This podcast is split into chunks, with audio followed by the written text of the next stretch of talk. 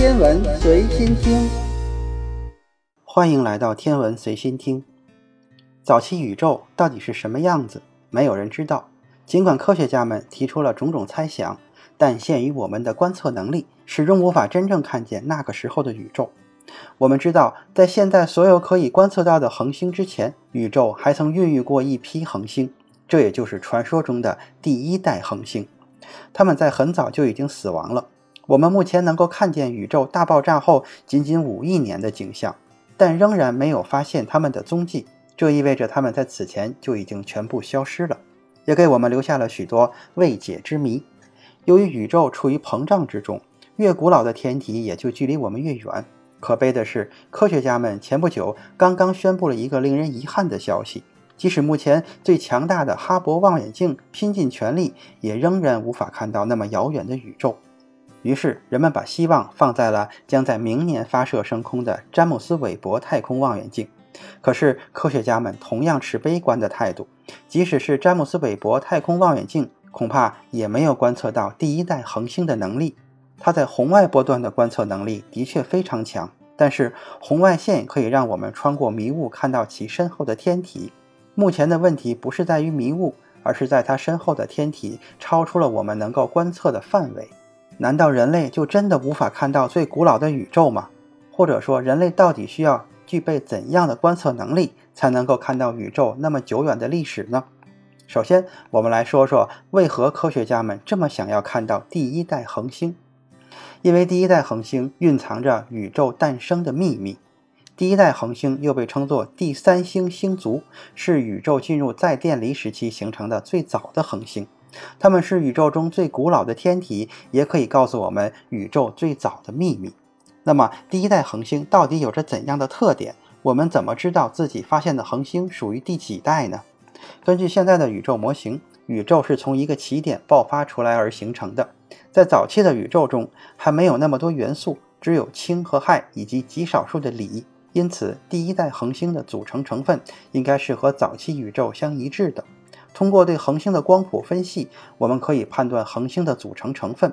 比如，我们的太阳金属元素的丰度大约为百分之一点四，属于典型的第三代恒星。因此，如果我们能够找到只有氢和氦的恒星，那么就属于第一代恒星了。据科学家们分析，第一代恒星普遍非常的巨大，而且温度极高，呈现出耀眼的蓝色。同时，它们的寿命也非常短。因此，存在的时间并不长。从出生到死亡，他们的一生全部都在我们观测不到的时期度过。科学家们还推测，这些质量巨大的第一代恒星，大部分都是由于内部电子和正电子削弱了恒星核心处的热压力，最终导致整体失衡而发生热核爆炸，最终灰飞烟灭的。在天文学上，这种爆炸被称作不稳定对超新星。于是，本就在超出人类观测能力的宇宙早期就死亡的第一代恒星，就连残渣都没有剩下，更是给我们的观测带来了极大的难度。就连詹姆斯·韦伯都无法看到那么久远的宇宙，我们到底应该怎么办呢？人类的伟大之处就在于永远都在挑战那些不可能的事情。人类从不知满足，拥有着无限的好奇心，这也是我们进步的重要原因。如果詹姆斯·韦伯无法观测到第一代恒星，我们也不必绝望。我们只是需要一台终极望远镜。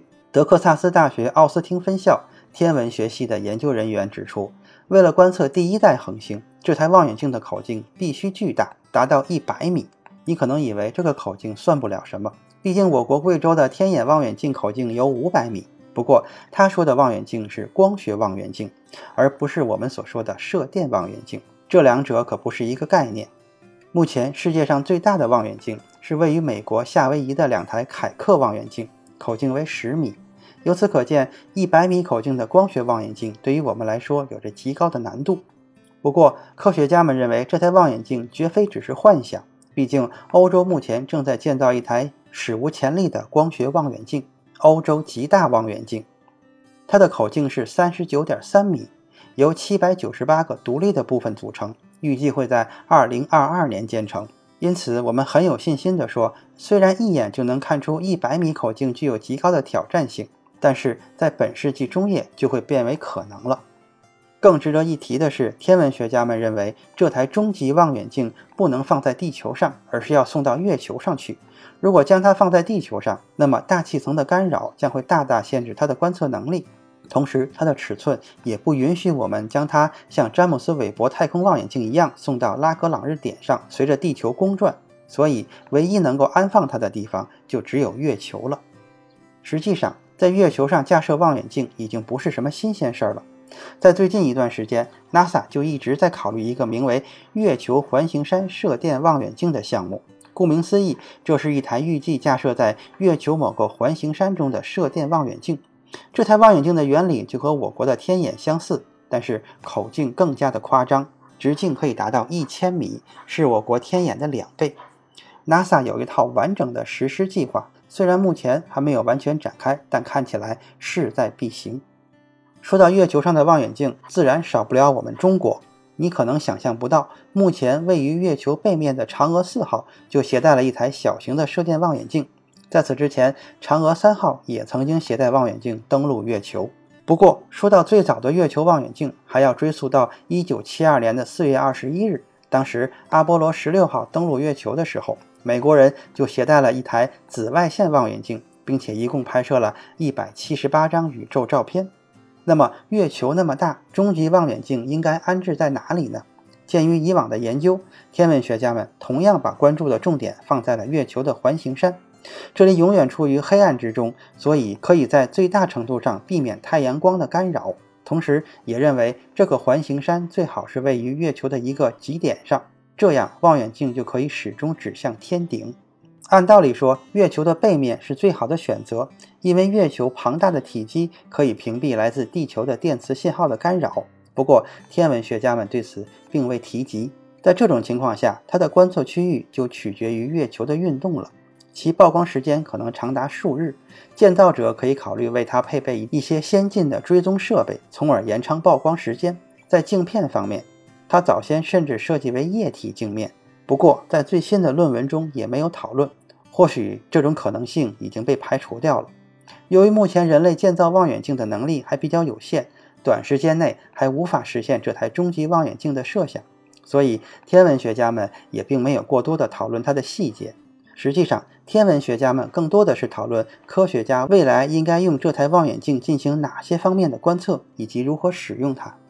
总的说来，第一代恒星蕴藏着大量的秘密，是我们了解宇宙形成和演化的重要途径。因此，科学家会不遗余力，直到看见这些宇宙元老的那一天。当然，即使看到了他们，也不是科学家停止脚步的地方。科学家们会尽力再向前追溯。我们想知道宇宙的诞生究竟是什么样的，因为那里藏着这个宇宙最深处的秘密。今天的天文随心听就是这些，咱们下次再见。